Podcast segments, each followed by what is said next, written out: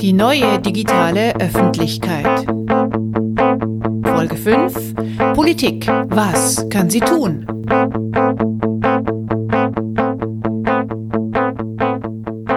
Herzlich willkommen zur fünften und letzten Folge. Mein Name ist Katrin Rönecke und heute geht es um die alles entscheidende Frage. Was können wir tun? Leben wir im Netz in Imagined Communities? Gibt es noch einen freien Willen im Netz? Was machen wir mit Facebook und seiner Monopolstellung und der Empörokratie im Netz? Und was tun gegen den immer weiter um sich greifenden Bullshit? Tja, in dieser Folge soll es darum gehen, welche Antworten die Politik auf all diese Fragen finden kann Deswegen habe ich mich auf den Weg in den Bundestag gemacht und dort zwei Picker getroffen, die außerdem als Abgeordnete im Bundestag sitzen. Der eine ist Konstantin von Notz von der Partei Bündnis 90 Die Grünen und der andere ist Thomas Jarzombeck, der für die CDU im Bundestag sitzt. Beide beschäftigen sich mit Netzpolitik. Wenn man die Bürgerrechte im Digitalen nicht verteidigt, äh, dann wird man sie auch im Analogen verlieren und äh, so bin ich zu dem Thema gekommen. Konstantin von Notz wurde 1971 in Mölln geboren.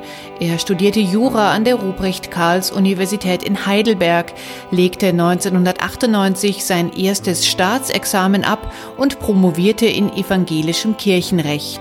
1995 trat er der Partei Bündnis 90 Die Grünen in Heidelberg bei. Seit der Bundestagswahl 2009 sitzt er für die Grünen im Bundestag. Dort liegen seine politischen Schwerpunkte in der Gesellschafts-, Innen- und Rechtspolitik. Klingt ja nach einem klugen Kopf, der da für uns im Parlament sitzt. Ich habe versucht rauszukriegen, ob dieser kluge Kopf auch eine Idee hat, wie man zum Beispiel mit dem Problem des Bullshits in der digitalen Öffentlichkeit umgehen könnte. Ja, das ist auch, es wird in der Debatte leider häufig alles in einen Topf geworfen und ein großer Nebel äh, der Angst angerührt. Trotzdem gibt es, glaube ich, ein ernstes Problem, was ich im Grunde so unter dem Stichwort Diskursverschiebung ähm, diskutieren wollen würde. Und eins der Probleme sind Fake News, äh, wenn man so will. Ich meine Propaganda, Falschinformation, Enten, ja, Falschmeldungen, sowas hat es ja immer schon gegeben. Das gibt es seitdem es äh, Journalismus gibt. Aber es gibt eben das Phänomen, dass man im digitalen, in der digitalen Welt Nachrichten erzeugen kann und mit einer Anmutung präsentieren kann, die sozusagen authentisch und real aussehen, aber erfunden, abwegig sind. Und damit muss man irgendwie eine Form des Umgangs finden und zwar ähm, äh, bei gleichzeitiger, und das ist sozusagen der Balanceakt und das Kunststück, äh, hundertprozentigen Verteidigung der Meinungsfreiheit. Na, nichts leichter als das, oder? Ja, also äh, in, inwieweit man jetzt per Gesetz Fake News, äh, äh Fake News bezwingen kann, ist jetzt so eine Frage. Das ist Thomas Jatzombeck. Thomas Jarzombeck wurde 1973 in Düsseldorf geboren, wo er bis 1996 Betriebswirtschaftslehre studierte und sich dann ohne Abschluss selbstständig machte. Heute ist er Gesellschafter der Firma Relion GmbH Co. KG, einem IT-Service für eine ganze Reihe mittelständischer Unternehmen in Düsseldorf. Seit der Bundestagswahl 2009 sitzt er für die CDU im Bundestag. Seine politischen Schwerpunkte sind dort Verkehrs- und Netzpolitik.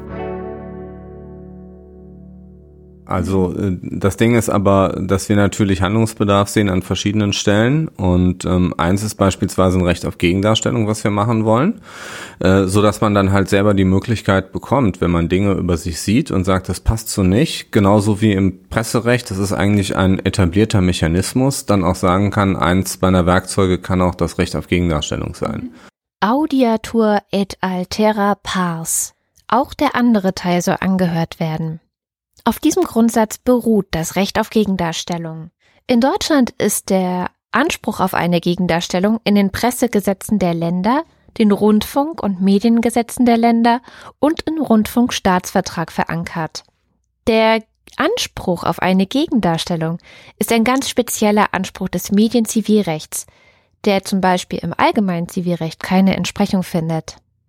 Danach kann jede Person oder auch jede Aktiengesellschaft, jede Behörde, jeder Verein, die von einer in den Medien verbreiteten Tatsachenbehauptung betroffen ist, ihre eigene abweichende Darstellung dieses Sachverhalts im selben Medium kostenlos artikulieren.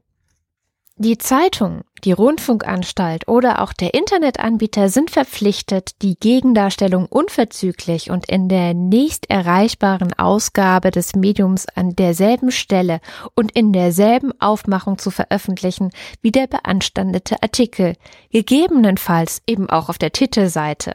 Das besagt der Grundsatz der Waffengleichheit.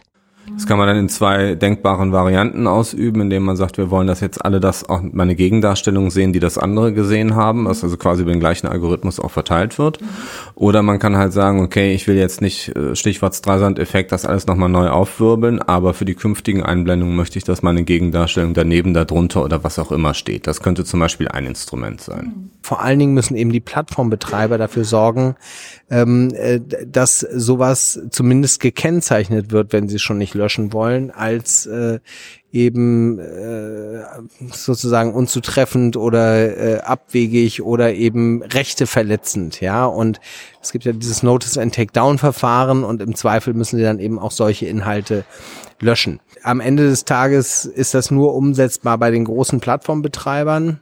Aber da ist es eben umsetzbar und ich finde, da ist auch der Staat gefragt, Rechte zu schützen ohne gleichzeitig an die Meinungsfreiheit ranzugehen und da eben ein Wahrheitsministerium zu schaffen und irgendeine offizielle Stelle bei der Pressekonferenz, die dann entscheidet, ob der Klimawandel tatsächlich stattfindet oder nicht. Ne? Da ist, das ist eine schwierige Diskussion, die muss man differenziert führen, aber man darf äh, auch nicht leugnen, dass es da einfach ein massives Problem gibt, ja. Die Frage, gilt das jetzt dann nur für Deutsche oder gilt das für alle Nutzer, muss natürlich Facebook beantworten. Wir sind natürlich nur in der Lage, jetzt ein Gesetz zu machen, wenn man es national macht, was halt eben für deutsche Nutzer gilt und nicht im Zweifelsfall für italienische oder französische. Und deshalb muss, glaube ich, der zweite Schritt auch sein, ähnlich wie wir es beim Thema IT-Sicherheit gemacht haben, erst ein nationales IT-Sicherheitsgesetz, dann die europäische Richtlinie, dass man auch diese Dinge dann auch auf, in einem europäischen Kontext äh, sortiert. Aber trotzdem glaube ich, dass es gut ist, wenn wir erstmal hier anfangen, ähm, denn wir können uns das auch nicht erlauben, bei dem Thema sich jahrelang die Bälle hin und her zu werfen. Schön und gut, aber so richtig nach einem großen Plan klingt das für mich irgendwie nicht. Hat die Politik überhaupt einen Plan vom Netz und von dieser neuen digitalen Öffentlichkeit? Das Internet ist für uns alle Neuland und es ermöglicht auch Feinden und Gegnern unserer demokratischen Grundordnung natürlich mit völlig neuen Möglichkeiten und völlig neuen äh, Herangehensweisen unsere Art zu leben in Gefahr zu bringen? 19.06.2013. Angela Merkel bezeichnet in ihrer Rede das Internet als Neuland. Das hat einige Irritationen im Internet hervorgerufen, liegt aber auch schon fast eine ganze Legislaturperiode zurück. Wie sieht es heute aus mit der Politik und dem Verständnis fürs Internet? Das habe ich Frederik Fischer gefragt. Er ist der Chefredakteur von pick.de. Ich glaube, die Politik beginnt jetzt zu verstehen, was die neue digitale Öffentlichkeit bedeutet. Und ich glaube, ähm, die Ereignisse im letzten Jahr, gerade Brexit und Trump, waren da natürlich ein Katalysator. Also ich glaube, davor war es vielen Politikern noch nicht bewusst, was für eine Tragweite einfach diese Transformation hat. Ähm, jetzt inzwischen denke ich schon, dass es wenige Politiker gibt, die da ganz die Augen vor verschlossen haben. Brexit und Trump sitzen uns noch ziemlich im Nacken. Und dabei haben wir 2017 unsere eigene Wahl vor der Nase. Was tun wir denn gegen die Fake News? Was kann die Politik tun? Das ist, also es ist extrem äh, schwierig von der Politik ein Eingreifen zu fordern, weil man äh, damit extrem Fingerspitzengefühl äh, vorgehen muss. Also wir sehen jetzt ja gerade am Entwurf vom sogenannten Netzdurchsetzungsgesetz, was ja auch wieder äh, sehr attraktiv klingt. Das möchte man unbedingt mit seinen Freunden diskutieren. ähm, äh, dass es einfach ganz schnell umschlägt, ja, also das ganz schnell, wenn ein bestimmtes ähm, ja, Sachverständnis fehlt oder wenn das äh, Ermessen nicht ähm, so gebraucht wird, wie zumindest ich mir das vorstelle, ähm, dass wir dann eben äh, so eine Art Wahrheitsministerium bekommen könnten oder dass wir einfach bestimmte Formen von Zensur entweder ähm, staatlicherseits errichten oder aber auf die Plattform äh, abwälzen, was genauso wenig wünschenswert ist. Also ich denke, wenn es darum geht, äh, also wenn es grundsätzlich um dieses Zensurthema geht, muss man extrem aufpassen. Ich glaube aber, es gibt ganz viele Fälle, die äh, strafrechtlich relevant sind. Und wenn die Politik dahin kommen würde, dass diese strafrechtlich relevanten Fälle konsequent verfolgt würden und sich die ähm, Plattformen nicht mehr verstecken können durch fehlende Zuständigkeiten und so weiter und so fort, äh, und mangelnde Daten, ähm, dann glaube ich, wären wir schon äh, einen ganz großen Schritt äh, weitergekommen. Es geht also letztendlich darum, die Plattformbetreiber dazu zu zwingen, Verantwortung zu übernehmen, oder? Genau. Also es gibt ganz, ganz viele diffizile Bereiche in diesem Kontext, aber ich glaube, einer, ein Bereich, der relativ offensichtlich ist, ist einfach das geltendes Recht halt in dem Kontext, wenn es um, um Hate Speech geht, wenn es um Propaganda geht, wenn es um Lügen geht, eben auch im Netz gelten muss. Durchsetzung von Recht. Das ist die eine Schiene. Na klar, alles vor Gericht ziehen. Aber was können wir vielleicht auch selber tun, ohne die Gerichte? Ja, ich glaube, was man halt am Ende tun muss, ist vor allen Dingen den Leuten äh, neue, neue Kompetenz darüber zu geben und denen das zu erklären, was da für Mechanismen unterwegs sind und was für Angebote es da sind. Ähm, und das ist, glaube ich, das Einzige, was man tun kann. Ich halte auch persönlich nichts von so einer Verbotsorgie. Im Gegenteil, wir haben den Artikel 5 äh, Grundgesetz. Die Meinungsfreiheit ist ein heiliges Gut in Deutschland. Das ist auch äh, richtig so. Ähm, aber ähm, ich glaube, was man halt eben tun muss, ist diese Mechanismen zu erklären. Und wir können jetzt nicht beim Thema Medienkompetenz ist auch so ein Buzzword seit 20 Jahren. Wir können jetzt nicht darauf warten, dass wir heute Schülern das beibringen und sich das irgendwann auswächst, das nicht wissen. Wir können auch nicht alle in die Volkshochschule schicken, sondern wir müssen jetzt Medienkompetenzangebote in den sozialen Medien machen, die dann auch durch die sozialen Medien, das ist auch ein Teil derer Verantwortung, auch so promotet werden, dass sie die Leute halt eben erreichen. Und es gibt ja auch Institutionen, die sowas machen können, die eigentlich sonst keine richtige Aufgabe mehr haben, wie die Landesmedienanstalten.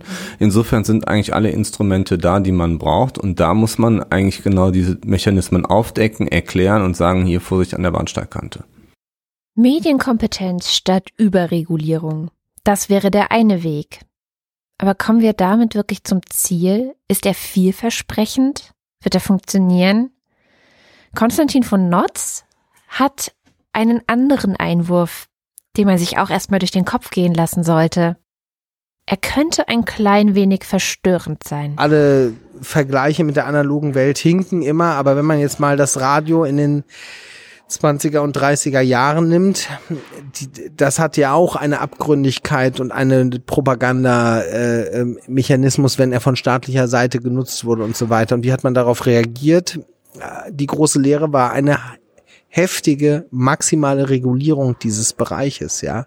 Also man hat staatlicherseits da ganz harte Auflagen gemacht, äh, weil man eben wusste, was Medienmacht sozusagen an Manipulationsfähigkeit hat und da hat man halt einen harten Regulationsrahmen draufgelegt. Und ich sage nicht, das ist die pauschale Antwort jetzt auf unsere Probleme, aber wir müssen uns auf jeden Fall mit diesem Phänomen auseinandersetzen.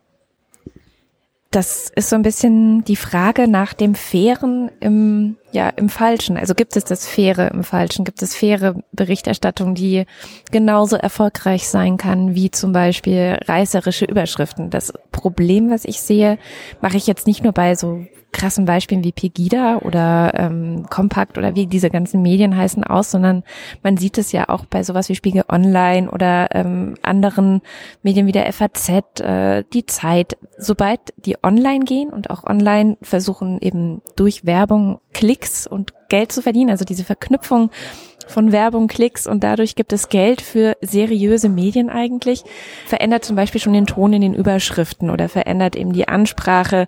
Sie wird oft sehr, sehr laut, sehr dramatisierend, angststeuernd. Was für einen Weg müsste die Medienlandschaft beschreiten, um dieses Faire im Falschen wieder stärker zu machen?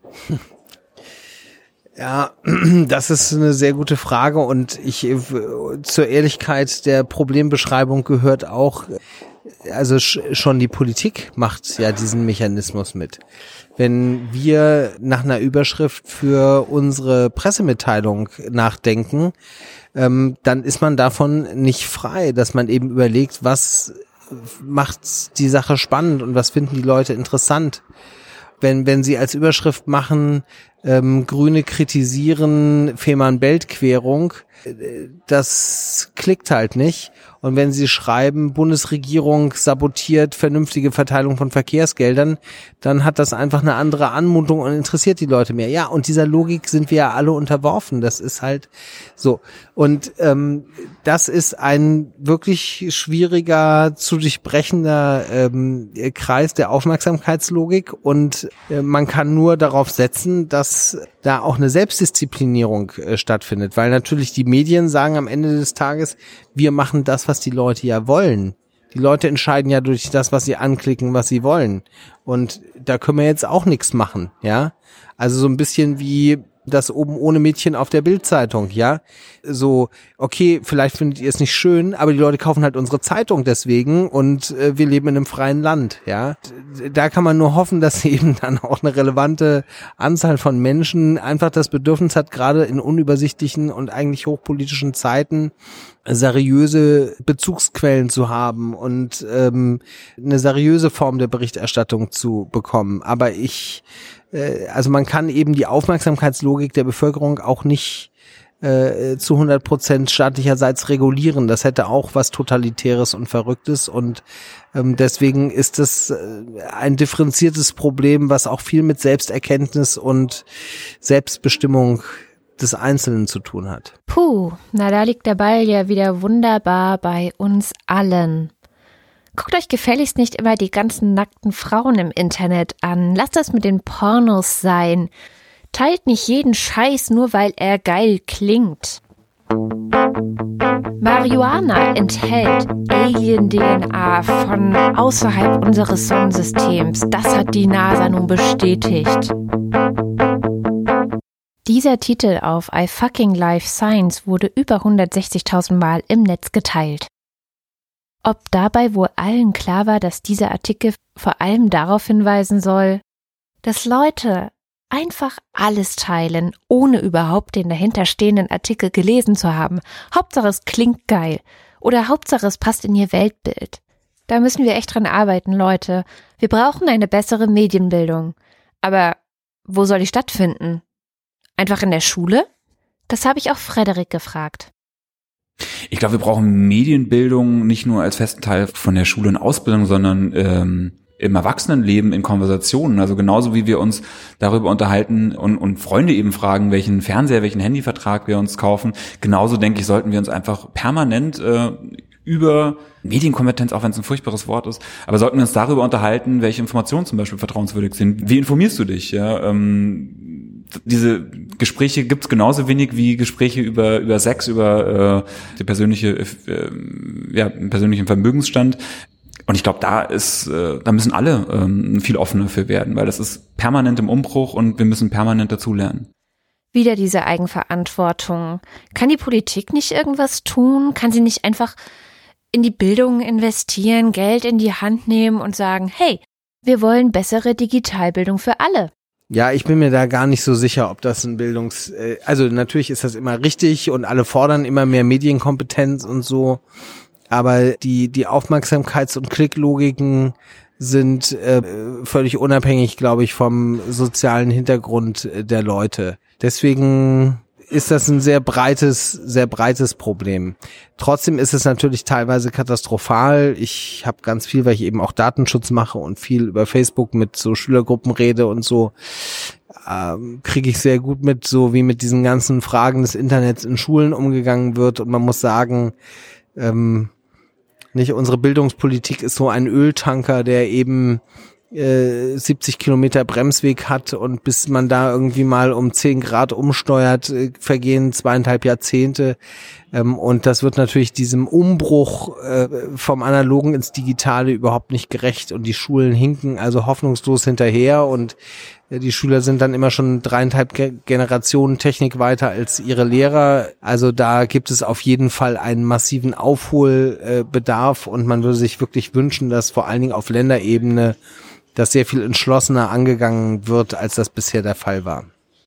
Ich glaube, wir müssen jetzt einfach Trial and Error machen, weil das sind natürlich alles neue Phänomene und neue Situationen und da gibt es keine Erfahrungswerte, dass man sagen kann, wir nehmen jetzt mal, was wir schon vor 20 Jahren erfolgreich gemacht haben, man muss halt ausprobieren. Aber was? Was sollen wir denn ausprobieren? Frederik, hast du vielleicht eine Idee? Ich sehe tatsächlich die öffentlich-rechtlichen stärker äh, in der Pflicht, eine Alternative zu Facebook und zu anderen großen Plattformen anzubieten, weil letztendlich geht es um den Vertrieb von Inhalten. Es geht nicht nur um die Produktion, es wird immer noch wahnsinnig viel Tolles produziert, wahnsinnig viel äh, herausragender Journalismus. Aber er findet einfach keinen wirklichen Vertrieb mehr. Und das macht auch total Sinn, weil Facebook und alle anderen Plattformen halt nicht um den Gedanken herum gebaut worden, wie kriege ich möglichst gute Informationen an möglichst viele Menschen ausgeliefert, äh, sondern ja, die Geschäftsmodelle sehen eben anders aus. Also es geht einfach um, darum, Aufmerksamkeit zu binden und diese Aufmerksamkeit dann zu verkaufen. Und insofern fehlt mir ehrlich gesagt die Fantasie, wie es anders gehen soll. Also ich glaube, ich würde die Frage einfach umdrehen. Wie, wie können wir denn, wie können wir denn ohne ein öffentlich-rechtliches äh, Netzwerk, eine öffentlich-rechtliche Vertriebsplattform äh, eine Zukunft vorstellen? Weil äh, die, die Macht der Plattform wird weiter zunehmen und wenn wir in die Vergangenheit gucken, wie viele Unternehmen und, und wie die Öffentlichkeit auch darunter gelitten hat, dass die Plattform völlig willkürlich, ohne um Rücksprache zu halten, die Logik, die Algorithmen verändert hat, da denke ich einfach, das ist einfach, äh, das ist nicht äh, zu verantworten. Die Plattform sind natürlich nicht bösartig. Ja, ich, das, das finde ich ist auch ganz wichtig in dem in dem Diskurs nochmal so ähm, zu betonen. Ich, ich glaube nicht, dass man äh, dass man ihnen gerecht wird, wenn man jetzt verschwörungstheoretisch da irgendwie vermutet, die wollen irgendwie Demokratie zerstören oder die wollen halt irgendwie was auch immer erreichen. Ich glaube, das ist viel trivialer. Die, die haben einfach in ganz vielen Bereichen überhaupt keine Ahnung über die Auswirkungen äh, ihrer Technologie, ihrer Macht, äh, was, was kleinste Veränderungen eben in den Algorithmen bewirken. Und ähm, das ist auch überhaupt nicht ehrenruhig. Es ist halt einfach wirklich ein extrem komplexes Feld. Und ich sehe nicht, wie sie zum einen den Interessen ihrer Shareholder gerecht werden können, die permanent sagen, mehr Umsatz, mehr vermarktete, Aufmerk vermarktete Aufmerksamkeit und auf der anderen Seite halt unser, uns nörgelnden Journalisten und den besorgten Politikern, die halt sagen, was macht ihr mit unserer Öffentlichkeit? Und das ist doch irgendwie kein Qualitätsjournalismus. Ich glaube, insofern ist braucht diese Trennung und die öffentlich-rechtlichen sehe ich in der einzigartigen Situation, diese Trennung eben zu, zu moderieren, zu begleiten und zu gestalten. Und das muss man auch ganz klar sagen, acht Milliarden Euro, wenn da äh, nicht die nötigen Mittel vorhanden sein sollten, so eine Infrastruktur aufzubauen, wo zur Hölle sollen sie denn sonst herkommen? Tatsächlich erleben wir gerade den kuriosen Zustand, dass manchmal eine Internetplattform wie YouTube größere Reichweiten generieren kann, als zum Beispiel die öffentlich-rechtlichen. Verrückt, oder? Wir sehen ja auch, dass gerade Videos, auch YouTube genutzt wird von allen möglichen Akteuren. Äh, Russia Today bringt auf einmal Videos über Martin Schulz und äh, man hat den Eindruck, dass auch aus türkischen Kreisen Videos eingespielt werden, die hier eine bestimmte Stimmung machen. Ähm, das zeigt, dass das ein sehr mächtiges Medium ist. Und da helfen keine Präsenzseminare, da helfen keine Bücher, gedruckte Schriften, sondern man muss dann halt eben das Wissen und auch das Demaskieren dieser Techniken und der Hintergründe, das muss man auf die gleiche Art und Weise machen, indem man viral sich verteilende Videos beispielsweise macht. Okay, aber trauen wir der Bundesregierung wirklich zu, dass sie so viral gehende Videos produzieren kann wie Bibi oder Dagibi oder wie sie alle heißen? Irgendwie nicht, oder? Liegen nicht die Kernkompetenzen der Politik ganz woanders? Also wenn man von, äh, von öffentlich-rechtlichen oder wenn man von öffentlich-rechtlichen Alternativen zu Facebook spricht, dann äh, kriegt man häufig als Reaktion Augenrollen, weil es in der Vergangenheit schon genug Versuche gab, äh, Alternativen zu Facebook zu entwickeln und die sind alle phänomenal gescheitert. Und natürlich ist es extrem unwahrscheinlich, dass jetzt ähm, ja eine Organisation, die äh, auch in der Vergangenheit nicht dafür bekannt war, äh, besonders digital denken zu sein besonders hip und frisch zu sein. Warum soll ausgerechnet die jetzt äh, Facebook an die Wand spielen? Ich glaube, das sind aber zwei Aspekte, die bislang in der Diskussion noch nicht so äh, prominent diskutiert wurden, die es aber verdienen. Das eine ist, vielleicht hilft es sich, diese neue Vertriebsplattform weniger als Konkurrenz zu Facebook zu denken, sondern mehr als Konkurrenz zu Netflix. Also wenn wir uns vorstellen, die öffentlich-rechtlichen würden sich zusammenschließen und würden ihre kompletten Inhalte an einer Stelle bündeln und das umsonst. Das alleine, glaube ich, würde schon zu so einer Aufmerksamkeit, zu so einem, ähm, ähm, Nutzerwachstum führen, ähm, dass dann im zweiten Schritt eben noch ganz vieles andere möglich ist, was man anflanschen kann. Man kann diese Struktur, diese Aufmerksamkeit dann eben auch ähm, äh, Zeitungsverlagen zur Verfügung stellen, privaten Rundfunkanbietern, die dann aber eben Geld dafür verlangen dürfen. Also ich glaube, das größte Problem bislang war einfach, wie kriege ich diese kritische Masse am Anfang zusammen? Und ich glaube, da sind die öffentlich-rechtlichen in einer absolut fantastischen Situation. Der zweite Punkt ist, auch ein ganz, ganz schreckliches Wort, äh, auch überhaupt nicht neu, aber ähm, finde ich wieder aktuell, Datenportabilität. Wenn wir Facebook dazu zwingen könnten, zu sagen, was auch immer die Konkurrenz ist, ihr könnt eure Daten mitnehmen, glaube ich, hätten wir auch einfach schon einen ganz, ganz großen Schritt dafür getan, dass wieder mehr Konkurrenz möglich ist. Weil tatsächlich ist das ja das Hauptproblem, ähm, dass wir, dass es keinen anderen, äh, keine andere Plattform außer Facebook gibt. Das ist ja nicht, weil Facebook irgendwie so wahnsinnig schön ist oder, oder so wahnsinnig toll ist. Es ist einfach, auf Facebook sind halt alle meine Kontakte, alle meine Freunde. Und wenn ich die halt auf einer anderen Plattform hätte, die irgendwie nachhaltiger denkt und weniger Skandale am Hacken hat, dann würde ich natürlich sofort wechseln. Aber realistischerweise, bevor wir an dem Punkt sind, bleibe auch ich auf Facebook.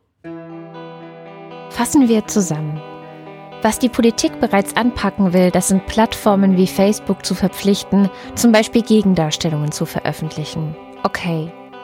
Aber auch unsere Vertreter im Bundestag sehen die Verantwortung nicht allein bei der Politik. Denn weder wollen sie ein Wahrheitsministerium noch bis in das letzte Detail unserer digitalen Wahrnehmungsverschiebung alles regeln und alles kontrollieren. Sie sagen nämlich, wahrscheinlich zu Recht, das hätte ja totalitäre Züge. Und damit liegt der Ball bei uns. Wir müssen miteinander reden, verhandeln und lernen, wie wir mit den Informationen im Netz umgehen sollten.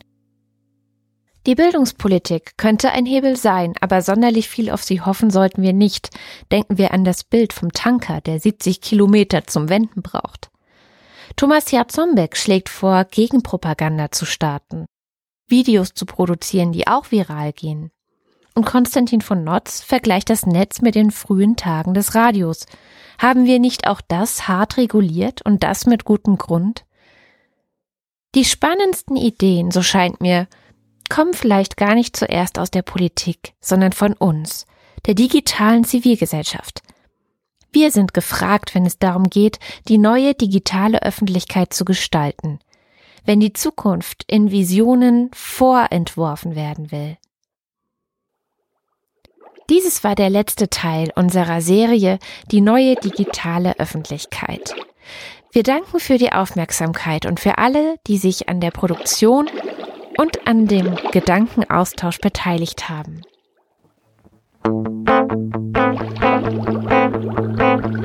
Die neue digitale Öffentlichkeit. Folge 5. Politik. Was kann sie tun?